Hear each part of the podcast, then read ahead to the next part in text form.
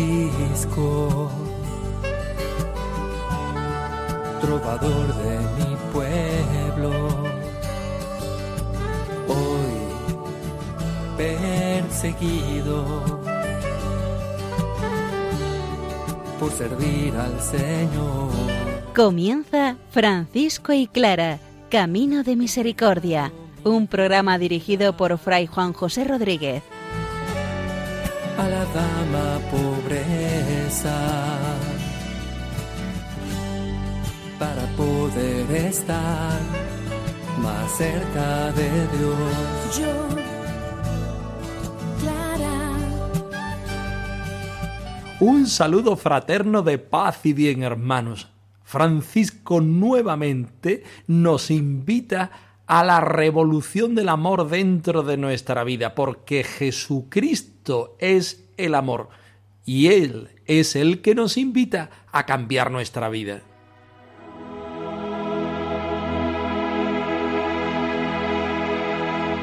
Francisco sale de sí mismo, se convierte al Señor. Por eso provoca la revolución interior.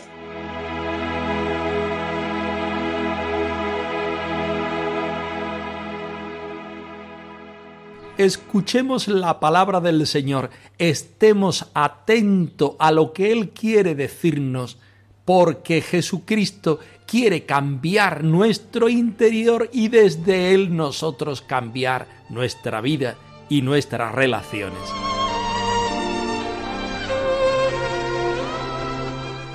De la primera carta a los tesalonicenses.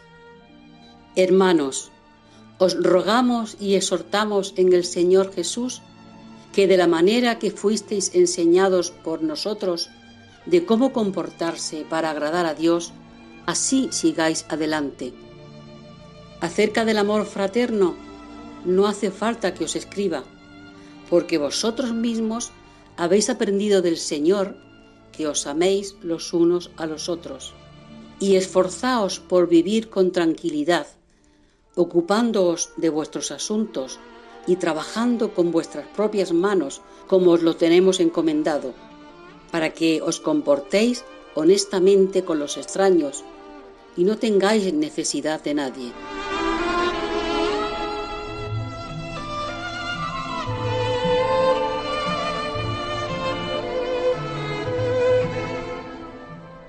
Interesantísimas las palabras que nos dirige San Pablo en algún momento a los de Tesalónica, ahora a nosotros que estamos escuchando este texto. Hermanos, os rogamos, nos dice, y os exhortamos en el Señor Jesucristo. No es una manía de San Pablo, no es algo que Él quiera, que sale desde su corazón, sino lo que nos dice sale del corazón de Cristo, del corazón del Evangelio. Como os enseñamos, es decir, esto ya es una doctrina, una vida que llevamos viviendo desde hace tiempo, cómo comportaros, así seguid adelante, viviendo el amor fraterno, porque el mandamiento, la ocupación principal y primera de todo cristiano es amar a Dios sobre todas las cosas y al prójimo como a ti mismo. De la forma que estés amando a tu hermano, así estás poniendo relación, calidad en la relación con el Señor. No hace falta que os lo repita, no hace falta que os lo diga. Esto es lo que Jesucristo quiere. Habéis aprendido a amaros los unos a los otros. En la experiencia, el cristiano no se basa en la teoría, no se basa en un aprendizaje solamente intelectual, sino que tiene que demostrar que Dios está vivo en su vida, en su experiencia concreta del día a día. Amaos los unos a los otros. Esto se tiene que notar en vivir con la paz de Cristo, aunque bien sabemos que el Señor nos da la paz, pero no nos deja en paz. Tenemos que vivir ocupados de nuestros propios asuntos, no de los asuntos de los demás, trabajando con nuestras manos en el trabajo encomendado, allí donde estamos santificándonos, allí donde estamos perfeccionando y terminando la obra creadora del mismo Señor. Comportándonos honestamente con aquellos que no conocemos, evidentemente fraternalmente y desde el amor con aquellos con los que compartimos la vida, no teniendo necesidad de los otros en el sentido de no depender económicamente, afectivamente, relacionalmente de las otras personas y mucho menos de aquellas que no nos conocen. Francisco de Asís quiere vivir el Evangelio de una manera plena, de una manera radical. Por eso la palabra, la palabra del Señor, es para él la motivación única, necesaria, imprescindible para traducirla y retraducirla en su vida personal y con los hermanos. El amor ilumina caminos que otras leyes hacen sombríos. Amaos unos a otros, amaos unos a otros, amaos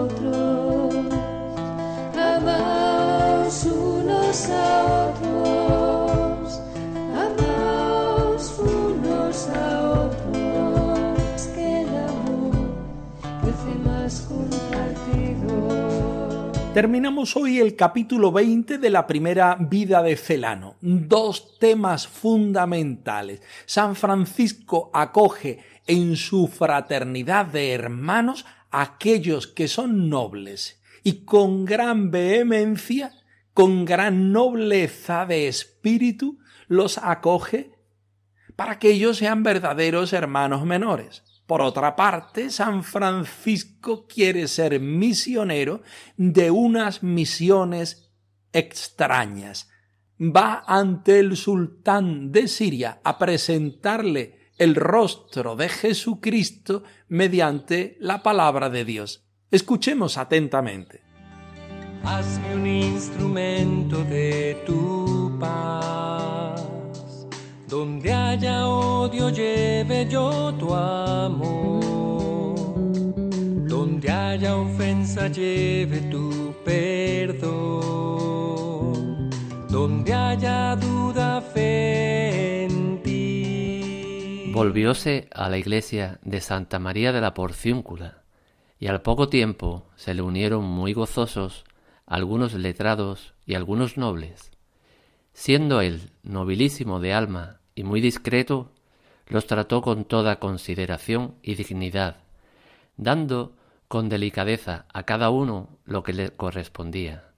Dotado de singular discreción, ponderaba con prudencia la dignidad de cada uno, pero, a pesar de todo, no podía hallar sosiego mientras no llevase a feliz término el deseo de su corazón, ahora más vehemente. Por esto en el año trece de su conversión, marchó a Siria con un compañero, al tiempo en que la guerra entre cristianos y sarracenos crecía a diario en dureza y crueldad, y no temió presentarse ante el sultán de los sarracenos. ¿Quién será capaz de narrar la entereza de ánimo con que se mantuvo ante él, el acento que ponía en sus palabras, la elocuencia y seguridad con que correspondía a quienes se mofaban de la ley cristiana. Antes de llegar al sultán, fue apresado por sus satélites, colmado de ultrajes y molido a azotes. No tiembla, no teme ante la amenaza de suplicios, ni le espanta la proximidad de la muerte. Y he aquí que, si muchos le agraviaron con animosidad y gesto hostil, el sultán, por el contrario, lo recibió con los más encumbrados honores. Lo agasajaba cuanto podía, y, presentándole toda clase de dones, intentaba doblegarle a las riquezas del mundo, ante el tesón con que lo despreciaba todo, como si fuera estiércol, estupefacto, lo miraba como a un hombre distinto de los demás. Intensamente conmovido por sus palabras, le escuchaba con gran placer. Como se ve, el Señor no dio cumplimiento a los deseos del santo, reservándole la prerrogativa de una gracia singular. ser comprendido, quiero comprender, no quiero ser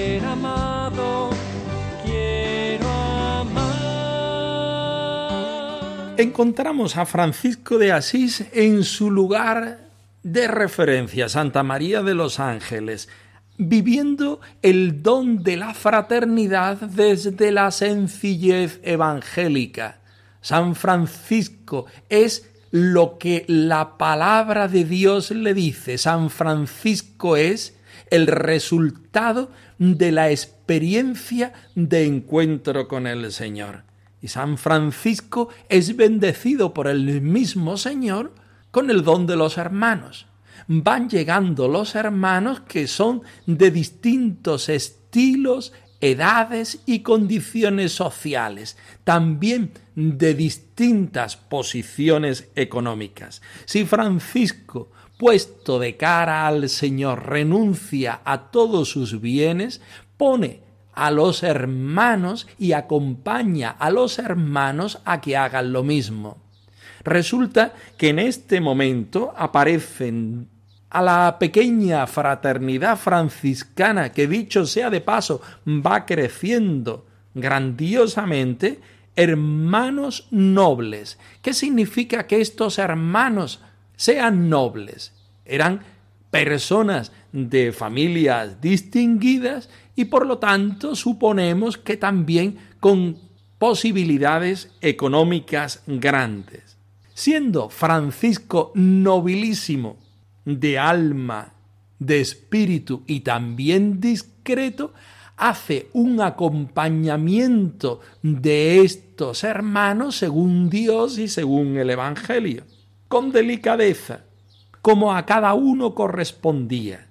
Dotado de una singular discreción, ponderaba con prudencia la dignidad de cada uno San Francisco sabe que Jesús está en el interior de cada uno de los hermanos. Sabe que éstos están llamados por el Señor y los acompaña poniéndolos en la crudeza del Evangelio, pero también en la belleza que supone dejarlo todo por el amor más grande y la riqueza más grande, que es Jesucristo. Pero si a pesar de todo no podía hallar sosiego mientras no llevase a feliz término el deseo de su corazón, ahora Celano nos dice que Francisco se encuentra en el año decimotercero de su conversión y que siente la necesidad de ir a llevar el Evangelio a Siria, acompañado de un hermano.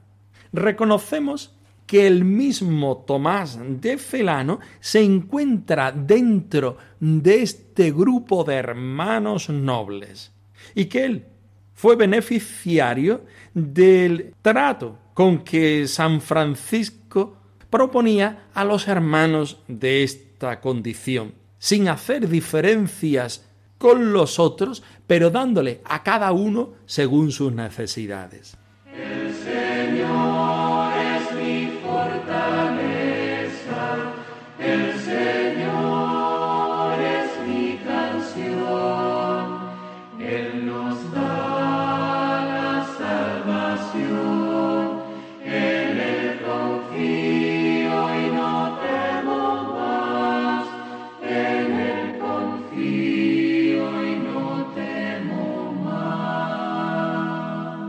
El biógrafo nos narra de una manera muy bonita y metiéndonos a nosotros dentro del relato, cómo San Francisco va a Siria, es decir, al mundo musulmán, y se pone delante del sultán.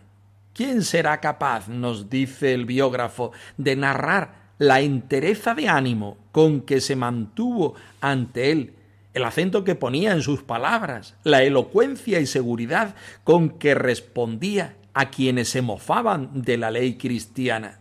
Antes de llegar al sultán, Francisco fue apresado por sus satélites, como nos dice Celano, colmado de ultrajes y molido a azotes. Y sin embargo, él no tiembla, porque sabe que el mensaje evangélico predicado con la vida y con la palabra es lo principal, y que el fin muchas veces merece la pena todos los ultrajes anteriores. El sultán, por otra parte, lo recibe llenándolo de honores, cosa contraria para San Francisco porque sabe que es peligroso dejarse llenar de alabanzas y lisonjas. Lo agasajaba cuanto podía y presentándole toda clase de dones intentaba doblegarle a las riquezas del mundo. Ante esto, San Francisco, firme en sus convicciones y experimentando dentro de sí la grandeza del Señor y la necesidad de predicar el Evangelio, utiliza todas sus armas, que no son otras más que la pobreza de espíritu, la humildad del alma y la necesidad de ser del Señor y de predicar su palabra. El sultán, conmovido por sus palabras, lo escuchaba con gran placer. El Señor no permitió que el sultán se convirtiera, pero sí permitió que se conmoviera en su interior por la vivencia y la expresión que San Francisco tenía. Esto es algo referencial para nosotros y nos invita en nuestro momento actual y en nuestra vida a hacer lo mismo. Quizá no vayamos a convertir a los que tenemos alrededor, pero sí tenemos la necesidad de ser nosotros quienes somos, nosotros mismos, según Dios, viviendo el Evangelio y proclamándolo con nuestras obras y si cabe también con nuestras palabras. Ante un mundo podemos decir lleno de sultanes, entre muchas comillas, nosotros estamos llamados por el mismo Señor a ser evangelios vivos y vivientes. Tenemos como maestro a Francisco de Asís, también como intercesor, para que en las, entre comillas, sirias de nuestro mundo, que están a nuestro alrededor, nosotros seamos puntos referenciales de Jesucristo, nosotros seamos pequeñas lucecitas, reflejos de la luz de Cristo muerto y resucitado. Como siempre, el Evangelio es el que nos invita a vivir, Jesucristo quien nos llama y Francisco de Asís quien nos invita a hacerlo desde la radicalidad de nuestro convencimiento cristiano. Llévame donde los hombres necesiten tus palabras, necesiten mis ganas de vivir, donde falte la esperanza, donde falte la alegría, simplemente por no saber de ti. Clara es luz, guía y motivación para sus hermanas por eso su regla no es un conjunto de normas, sino un hálito de vida.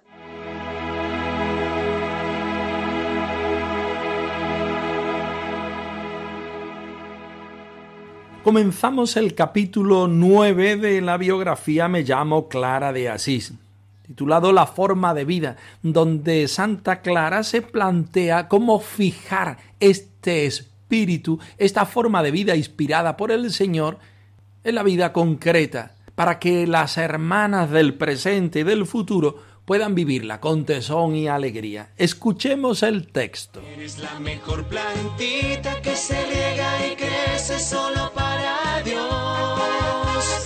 Que tiene la lozanía para ser fecunda, para florecer. La redacción de la regla, el documento que definiría el carisma y la misión de la orden, se me convirtió en un laborioso ejercicio de discernimiento al fin de ir perfilando y aclarando la forma de vida que soñaba de manifestar al exterior con imágenes vivas el amor y la luz interior que me orientaba. Redactarla me resultó una tarea nada fácil. Me parecía que expresar el contenido de las inspiraciones del espíritu de forma jurídica era como querer enjaular al aire, pero era totalmente indispensable para asegurar la continuidad de aquel plantel de mujeres de San Damián que lo arriesgaban todo para vivir siguiendo a Jesús el único que puede saciar el anhelo más profundo y verdadero del corazón humano. Tenía muy presente el ideal primero de Francisco, que me gustaba comparar a un jardinero a la vez que yo era una plantita suya. Por ello me pareció oportuno insertar en la regla los dos escritos más originales que de él conservaba, ya que por divina inspiración os habéis hecho hijas y siervas del Altísimo Sumo Rey Padre Celestial, y os habéis desposado con el Espíritu Santo, eligiendo vivir según la perfección del Santo Evangelio, quiero y prometo dispensaros siempre, por mí mismo y por medio de mis hermanos, y como a ellos un amoroso cuidado y una especial solicitud. Entre otros aspectos, estas palabras reflejaban la esencia de la motivación de nuestra vocación, por divina inspiración, y la respuesta libre a la llamada de Dios con el compromiso de vivir según la perfección del Santo. Es la mejor plantita que se riega y crece solo para Dios, que tiene la lozanía para ser fecunda, para florecer quizá una de las cosas más complicadas que debemos hacer las personas, particularmente los cristianos, es el ejercicio del discernimiento. Ver aquello que nos vale para nuestra vida y aquellas cosas que aun siendo importantes, siendo buenas, nosotros a nosotros no nos hacen bien. Clara de Asís está pensando en su forma de vida cómo vivirla mejor, cómo fijarla y cómo presentarla en un futuro a las hermanas que vayan viniendo al monasterio. Escribir el espíritu de vida de una fraternidad que está empezando a existir no era nada fácil, porque podía tener el problema de quitarle justamente esa vida, ese espíritu que la forma de vida clariana tenía en sus primeros momentos. No obstante, Santa Clara no puede caer en la tentación de no escribir lo que quieren vivir las hermanas. Por una parte, guardar la forma jurídica de esta forma de vida y por otra parte acompañar al espíritu responderle en una forma de vida que estaba empezando allá en San Damián, pero que en poco tiempo se iba a vivir en otros lugares. Santa Clara quiere ser fiel a su experiencia de Dios junto a Francisco de Asís. Francisco de Asís es para ella el jardinero y ella se siente a su lado plantita. Por eso, para Santa Clara es oportunísimo insertar en la forma de vida los dos escritos más originales que de él conservaba, ya que por divina inspiración, decía, os habéis hecho hijas y siervas del Altísimo Sumo Rey Padre Celestial, y os habéis desposado con él en el Espíritu Santo, eligiendo vivir según la perfección del Santo Evangelio, quiero y prometo, dice Francisco, dispensaros siempre por mí mismo y por medio de mis hermanos un amoroso cuidado y una especial solicitud. Francisco y Clara responden al Señor en una misma vida carismática. Los hermanos franciscanos, las hermanas clarisas de todos los tiempos, intentan, fieles a la inspiración de sus fundadores, vivir una vida de respuesta al Señor, desde la sencillez me gusta decir en este momento, desde la humildad incluso la simplicidad, desde la fraternidad, desde mediaciones realmente pobres y más que pobres, viviendo el sin propio, el don de la desapropiación, viviendo con los pobres y sirviéndolos, como el mismo Francisco hiciera, como la misma Clara nos invita a vivir.